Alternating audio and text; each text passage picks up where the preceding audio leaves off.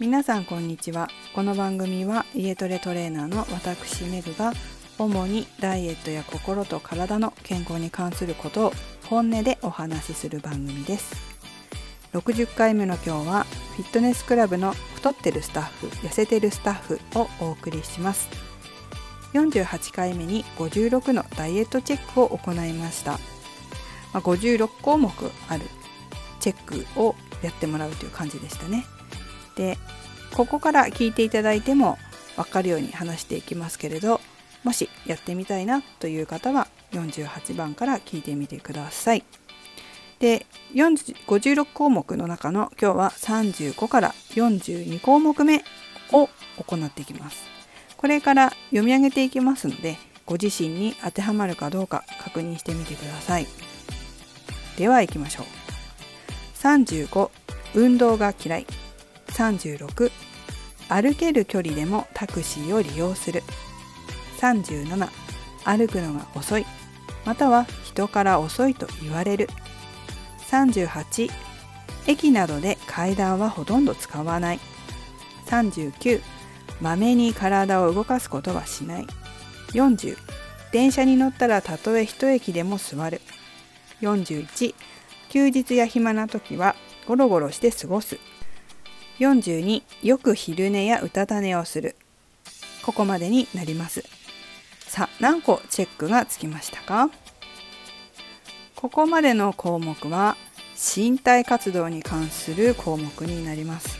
私たちがダイエットをする上でこういったエネルギーを使うこともとても大切になってきますね。さあここでちょっと復習していきましょう。私たちの1日に使うエネルギー消費量。これは3つ分けられます。1つ目は基礎代謝量。安静にしている時でも私たちの体は内臓とか心臓とか動いてますのでそういった時でも代謝してます。エネルギーは使われております。これがだいたい1日の総エネルギー消費量の60%です。2つ目食事誘発性熱産生。これはお食事する時に使われるエネルギー消費量になりますが1日のうち10%ぐらいです。3つ目身体活動量。これは運動したりとか通勤したり家事をやったり体を動かすことで生じるエネルギー消費量ですね。これがだいたい30%ぐらいあります。この身体活動量というのは大きくまた2つに分けられます。ちょっと先ほども解説しましたけど運動そして生活活動。この2つに分けてそれをまとめて身体活動と呼びます。運動というのは普通にフィットネスクラブにそれこそ行ったりとかスポーツをしたりとかそういったことですね。で生活活動というのは例えば家事だったり通勤通学だったりそれからお仕事にかかるエネルギー消費量。こちらも生活活動に入ってきます。先ほど読み上げた項目の最初の35番の運動が嫌い。ここだけが運動に関することで他のことは生活活動にかかるものでした。どうでしょうか？生活活動でチェックついたりしましたか？意外とこう項目が多かったですよね。運動しないと痩せないと思ってらっしゃる方もいるかもしれませんが、まあ、ダイエットだけに関して言うならばこういった生活活動この生活の中でエネルギーをどれだけ消費しているのかっていうのもとても重要です。今日なぜこのタイトルフィットネスクラブの太っているスタッフ痩せてるスタッフというタイトルにしたかというとちょっとこれを解説するのが分かりやすいかなと思ったからです私は10年ぐらい若い頃から若い頃10年ぐらいフィットネスクラブで働いていました、まあ、アルバイトだったりとかフリーランスでいろんなとこ行ったりとかしましたけれどもその中でもこう同じ仕事内容なのに太ってる人と痩せてる人がいるっていうのは何が違うんだろうなっていうふうに研究してたんですよ。で特に私がスタッフをやってたクラブっていうのはスタッフもただあのカウンター業務とかをやるだけじゃなくてアルバイトでもみんなレッスンを持ってたんですよ。まあ、そういう方針だったのでで同じようにレッスンをしていてなんでこんなに体型に差があるんだろうなっていうふうに不思議に思ったんです。もちろん食べてるものにも差はあると思いますがそれだけじゃなくてどうも様子を見ていると違いがあるぞということが分かったんです。それは先ほど身体活動には大きく分けて2つあるよっていう話をしたと思うんですね。で運動と生活活動。で運動は同じように大体同じようにしていると。じゃあ何が違うかというと新生活活動。こちらの方に大きく差があったんです。太ってるスタッフっていうのは何もないとずっとカウンターでじーっと突っ立てるだけだったんですよ。でも痩せてるスタッフっていうのは何もなくても動いてたんです例えばお掃除。マシンを掃除したり棚の上を拭いたり床をこう掃除したりとかってうろうろってしてたんです。それからこう自分から積極的にお客様に声をかけて話をしたりとか、まあ、トレーニングをちょちょっとアドバイスしてあげたりとか、まあ、そういったことをしてたんですよね。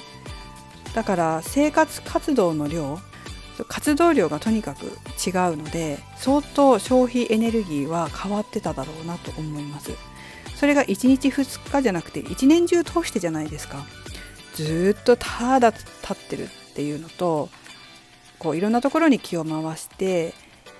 こまめに動いてるっていうこの差ってエネルギー消費に1年通して考えたらすごく差が開くだろうなっていうふうに感じました。こういうのを見た時に先ほどのダイエットチェックに戻りますけれど、まあ、例えば運動が嫌いであったとしてもなるべくこう普通の時に歩くようにする階段を使うようにするこまめに体を動かして掃除をする。電車に乗ったらなるべく立っているようにする。休日や暇な時には何か体を動かす。うたた寝とか昼寝とかはなるべくしないで何か自分の興味のあることに時間を使うとかそういう感じなんですよ。ここに結構大きく差が出てくると思います。意外とお休みの日とかにずっとじっと同じ場所にいてテレビを見てたりとかそういったことってないですか？食べ結局ね食べてそのままずっとテレビ見てじっとしてる昼寝してるっていう方とお休みの日でも活動的になっていろんなとこにお出かけする。自分の趣味をやる。何かこう自分のプラスになるような勉強をする。そういう方と比べると1日に通してみたらすごくその消費エネルギーの差っていうのは小さいのかもしれないけれど1週間2週間3週間1ヶ月2ヶ月3ヶ月1年って経った時にちりつもで体型に差が出てきます。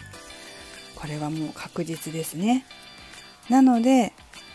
たとえ運動が嫌いだったとしてもこういったところで消費エネルギーを稼ぐ。そういう心がけはとても大切だと思います。ただここでちょっと言わなければいけないのはもしご自身に理想の体型があるとする場合もしかしたらこの生活活動だけでは足りないかもしれません。ちゃんとトレーニングをして筋肉をつけてボディメイキングをするってことも本当に理想の体型に近づくためには必要なことも多くあります。だけど、まあ、本当にシンプルに体重、まあ、もちろん脂肪でね体脂肪を落としたいよ身軽になりたいよっていう場合はこの生活活動を見直すだけでもかなり変わってくるというわけです。なので是非この機会にご自身の生活を見直していただければと思います。ここに全て項目がねチェックつかないように自分がね体をしっかりとこまめに動かすようにまあ家事とかも丁寧にやったりとか細かいところまでやったりとか、まあ、お仕事例えばね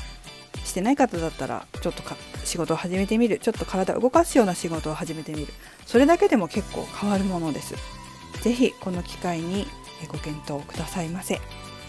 今日も最後までお聴きいただきありがとうございました。またこれに関してもメンタルの面とかでも関わってくるのでそこもやっていきたいと思います。はいありがとうございました。メグでした。